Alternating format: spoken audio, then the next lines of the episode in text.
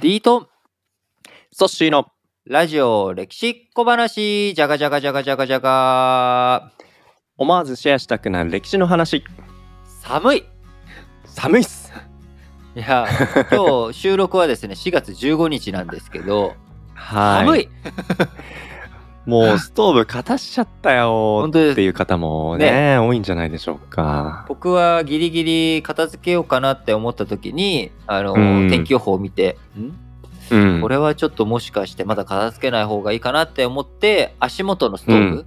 あのこれを今弱で炊きながら収録をしてますけど。あ正解ね。僕、あのー以前対面収録リートンとした時に白い T シャツくしゃくしゃでいじられたことを覚えてます？はい、10はい。月ぐらいにやったね、去年の。そう。あのユニクロの厚手のコットンのロング T シャツうん。なんですけど、あれがですねあの春先になったということでセールになっててうんうん。1枚1900円ぐらいなのかな定価が、はいはい。1200円になってておこれだと思って白と黒2枚ずつ買ったんですよ、買うね。それは買うね。そしたら急に寒くなったんでめちゃくちゃ用途が増えて、うんうん。あの今4日連続新しい新調した厚手の ロンティーを着てます。なるほどね。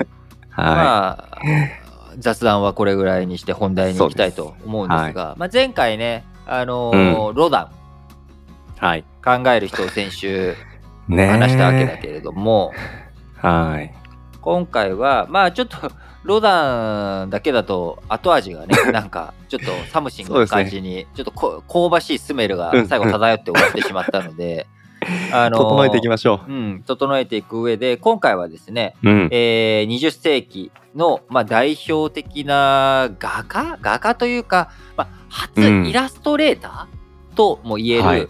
えーミュシャ。ミシャ。ミュシャ。知ってる、うん。ミュシャ。僕知らなかったですミシャ。ミュシャミュシャでもさ、あのーうん。検索して絵見たらさ分かったでしょ？うん見たことあるでしょ、この絵。そうですね。ん。はい、このこの女女性のこのあれかな？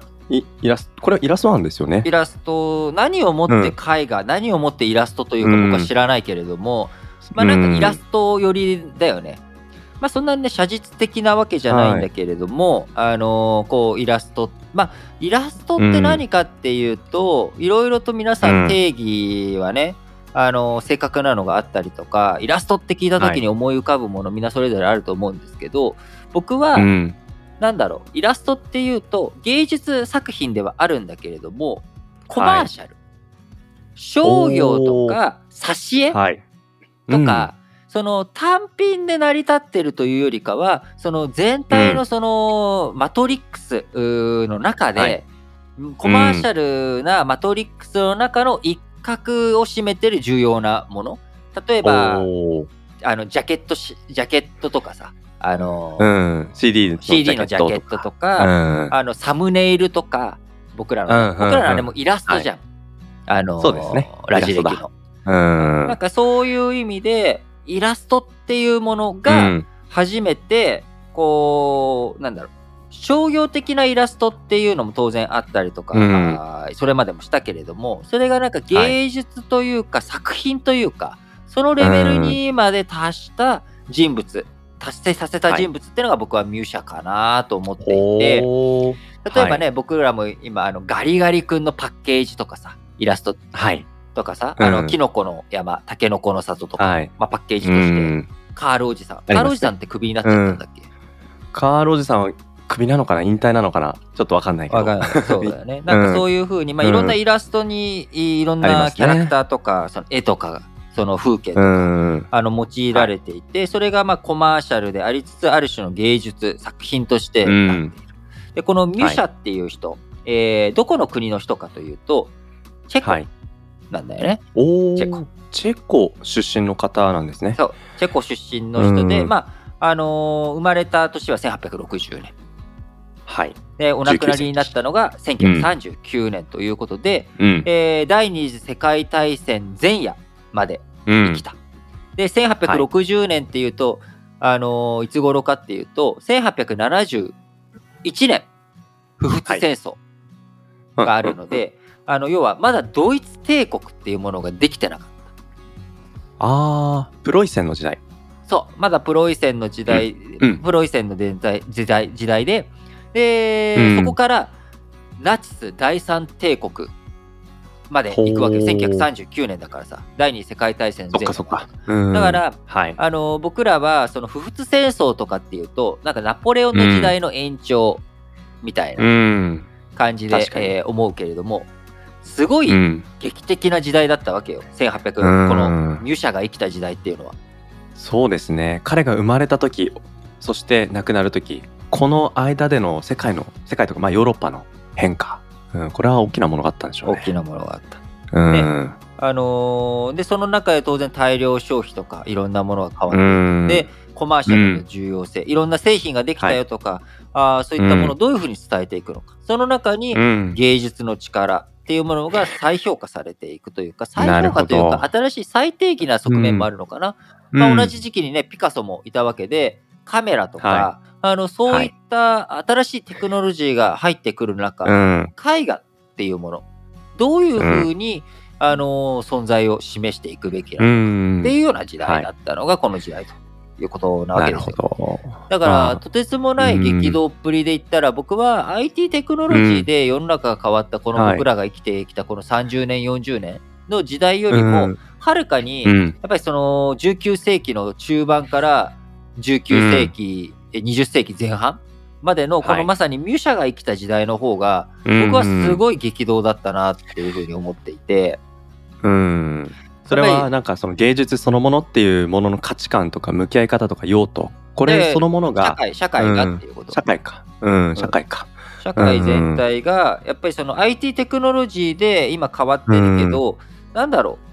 おーいろいろ変わったけど別に、うんまあそうね。あーでもそっか難しいな。やっぱうん。携帯が出てみんなが気軽に連絡取れるようになるってなったっていうのもでかいようね。ん。そうですだよね。ねだからまあいずれにしろ、うん。あのー現代にこう負けず劣らず激動の時代を生きたうん。ミュシャという人なんですけど、はい。まあ、彼もともとえーとチェコの方の出身だったけど当時まあドイツっていう枠組みとかもなかったし、あのーまあ、芸術を目指すということでウィーンとかパリで、はえーとかミュンヘン、まあ、こういった国々でいろいろと頑張って、えー勉強してたんだけど、でこのミュシャっていう人は生まれて最初もともともともとは夢としてはうん。歌歌手になりたいって夢を持ってたのもともとは。なるほど。夢は歌い手だったわけですね。そうそうそうそう、ん。聖歌隊とかで、あの歌ってよし俺は歌手になるんだ、みたいなね、まあ、そういったあー思いを抱いていたんだけれども、えーうん。15歳の時ミュージシャン、うん。まだね若い。中学今だったら中学生だからな。15歳のそうです時にね。はい。声が出なくなっちゃう。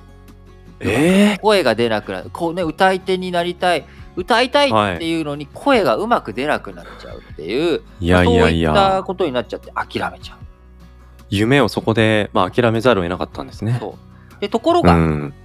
はい。聖歌隊には属してたわけだから属してうん。でそういううん。声が出なくなっちゃったって。いう時に、夏休みのうん。聖歌隊のその合唱で使う聖歌集、うん。それの歌挿絵とか表紙とかね絵を描かないかなるほどっていうことを言われて、うん。で自分そう絵も好きだと。芸術ね絵も好きだっていうことで、そこからはい。絵を描いてあ俺おー。絵でいこう。んうん。うでそこからこう働きながら夜間のデッサン学校行ったりとか。なるほど。でその中でこうおお前いい腕してんなと。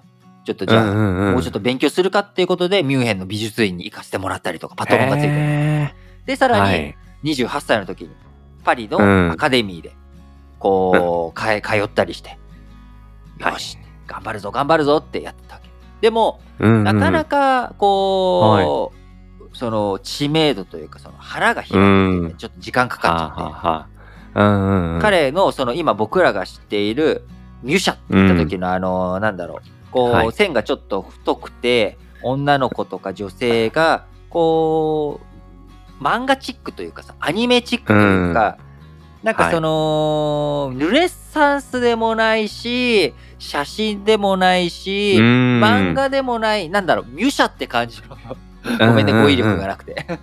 いやでもそれ それがやっぱりね絵の難しさですけどまあそうですね。そうミュシャっていう感じの絵を世の中に出していったのは1895年、1895年あれミュシャ何年に生まれたって言いましたっ60け年に生まれてるから35歳。この時にうん。舞台女優サラ・ベルナールのお芝居のために作ったポスタははー、は。ポスターがすごいと。はこれは素晴らしい出来だと、ではあ。ぜひミュシャにいろんな絵をうん。描いてほしいということで、そこからタバコ用の巻き紙とかシャンパン。とか自転車とか多くのそう、そういったもののポスターポスター。あポスタポスターの制作を、がどんどん来て、でこれをやっていくことによってもう女性の社会進出とかともね、こうタイミングとして合ってるから、そのじゃ女性美しい女性とか装飾とか、うん。そういったものを組み合わせていきながら、彼の絵が世の中に受け入れられていく、すごい絵だと。いうふうになっていくわけな。なるほど。いやここまでのお話聞いているとようやうくその彼が、まあ、イラストレーターとしてのこの職業の走り、うん。まあ、彼が15歳で声を失ったところで出会った絵を描くということ。これがまあ積み重なって、出会ったっていうか、うん。まあ、絵を描くこと自体は多分ね、あのそれは幼稚園の時だって僕らだって描いてるけど、やってたのか。その絵を描くことを、まあ、志すというかね自分うん。歌手っていう夢を諦めて、うん。俺は絵描きになるんだ。俺ははい。絵描き王になるんだっていう、その 志を立てて、まあ、うん。20年、うん、そうね。15歳はい。経ってた志、うん。まさにあのね、えー論語に曰く。10有語にして学を志が、まあ、うん。10有語にして画を志、はい、うん、絵を志した男が、まあ、イラストレーターとして、えー、脚光を浴びていくっていうのはすごいよね。だなんていうかやっぱ時代の変換点というかさ、やっぱりその、芸術ドストライクってこの一枚の絵で、こう、さあこれを見てくださいっていうものじゃなくて、うん。やっぱそこにはい。コマーシャルというか、他のその、うん。サラ・ベルナールっていう素敵な女優だったりとか、モエドシャンパンとか、こういった商品と組み合わさることによって、よりそのものの価値が上がるというか、うん。こういうその絵単品から絵といろんなもののそのなんだなんて言うんだ？うその、はい。シナジー。シナジー。シナジー。シナジーが出てる感じが なんかこう、こううん。現代集という絵単品だけじゃなくてそのよりうん。良いものとより良いものがこう化学反応して、うん。こう大きくなっていくっていうだからこれが、ね。こう現代っぽさを感じるし、あのイラストレーターというものの価値がこうミュシャによって僕は切り開かれたかのようにね感じうる、ん。でそんなミュシャ、はい。えーイラストレーターとしてデザイナーとしてねもうすごく力を持っていきまあパリで活躍したりした後に、その後はい。彼はチェコスロバキア、自分のね国にうん戻って。うんチェコスロバキア。そう。うん。でプラハ視聴者のホール装飾等を手掛けたりとか、うん。新しくね1918年第一次世界大戦が終わって、はい。それまでチうん。ェコとか、あスロバキア、えーオーストリアのお支配下にあったけれどもオーストリア・うんハプスブルク帝国が崩壊してその代わり出来上がったチェコスロバキアという国家においてうん。切手とか紙幣とかもうそういうデザイン新しく新しい国家を作るってなったら、い、ろんなもの決めて作っていかなきゃいけないじゃん。そうですね。とか、うん。あと国の紋章とかね。こういったもののデザインを行ったりとかして、ほーで新しい新国家っていうのは財政難の中、あのーうん。ミュシャは無報酬でそういうものを請け負ってやっていったとう。ん。いうことから、まあ、チェコスロバキアのやっぱり、うん。えー最初の初期のそういったものを整えていったっていうことで、うん。国民的な画家うん。としてね、非常に敬愛されていく存在に変わっていったわけ。それまではただ単にうん。商業作家というか商業画家、はイラストレーターから国民的画家へ上がっていくっていうところは、まさに時代、はい。それまでの国家の枠組みがオーストリアハプスブルク帝国っていう大きいものがあったところが、壊れていく、はい。変わっていく。その中で、ミュシャの才能とまた国家っていうものが結びついてシナジーを発揮して。今現代においても我々ミュシャと言ったらって知る、はい。でその背景にはやっぱチェコの人たちがミュシャってすごいんだっていう思い、うん。これはい。がいつまでも色あせずに残っているから。こそうん。現代の我々も、あとはねデザインの力だよね、本当にその、ね。時空を超えた価値を感じさうせる。ん。ということなんだけど、そんなミュシャ最後のね激動の波に煽られてしまうんだけど、うん。1939年はい。チェコという国は隣国ドイツ。うん。ナチスドイツですよ。そのナチスドイツが1939年チェコスロバキアをね解体すはい。るということで、せっかくミシャが作った国、うん。えーミミシャが作ったじゃないな。ミシャがいろいろと支援してサポートしてうんデザイン、いろんなものをした。だけれどもその国をこううんナチスドイツに解体させられていく、いや、ここまで、そのミュシャが、うんさっきね、あの、無償で、そういうね、紙幣とか世の中で使われるありとあらゆるもののデザインを、えー彼が行って、社会の仕組みが整えられていた。それによってようやくできたチェコスロバキアという国。彼がね一生懸命うん。汗水垂らしてね国のため、ね自分の故郷のためうん。そこにかけてきた彼の人生、これがナチスによって、うん、奪われてしまったっていうことなんですね。そう。だからなかなかやっぱりね、うん。そのナチスっていうものに対して僕らはユダヤ人の問題っていう、ホロコーストの問題っていうのはね、すごく有名な話だけれどもやっぱその影に隠れてあの、まあ、ポーランドもわりかしその1939年、はい。こう第二次世界大戦勃発ポーランド侵攻からみたいな話があるからさ、この辺りも、はい。ポーランドとかユダヤ人っていうのはナチスの被害者として非常に出てくるんだけど、その前のはい。話としてね、チェコ、ズデーデン地方とかそっちの方に進駐したりとか、そこでつい見落とされがちなチェコ、うん。この国において、やっぱナチスの侵略が始まっていったところ。で、ここをね、やっぱ我々忘れちゃいけないなっていうのはすごく感じるし、確かにな。で、うん。さらにその進駐してきたナチスドイツうん。にはい。ミュシャ逮捕されちゃうのよ。おっと、ミュシャも逮捕される対象になったわけですね。そりゃそうだよね。だってチェコスロバキアのこう愛国心を高めるようなさ、デザインをいっぱい手掛けてたわけじゃん。紙幣にしてもさ、うんそのこの国、みんなが愛着を持てるようにっていうのをどんどん作っていった。うんで、国民的画家、作家として認知されている男。うんこれは、チェコ国民の愛国心を過度に刺激するっていうわけもわかんない理由で逮捕されちゃうわけよ。何それ何がいけないのっていう。うんまあでも裏を返せばそれだけ武者の作品に力があったっていうことでもありますよね。そう。そう。だから、そのミュシャのね、うん、こう、力っていうもの。これに、ナチスは恐れたんだろうな。なるほど。あだから、審問も厳しくて。あー苦しいな。うん。で、釈放されたんだけど、間もなく、そのうん。尋問の影響だったのか、釈放されて4ヶ月後、うん。ミュシャ、78歳でうん。ということになっちゃったわけですが、あのー非常にね、えーミュシャ、こう、作品、今も多くのもの残っておりますし、ぜひね、えーミュシャの作品をご覧になっていただいて、えーミュシャの人生、そういったものについて思いを馳せていただければとはい思います。えー本日はいのラジオ歴史小話、いつも通り私、リートンと、私、そしてでお届けしました。また次回、バイバーイ。こんにちは。ソッシーです。皆さん、日々のニュースって理解できていますか？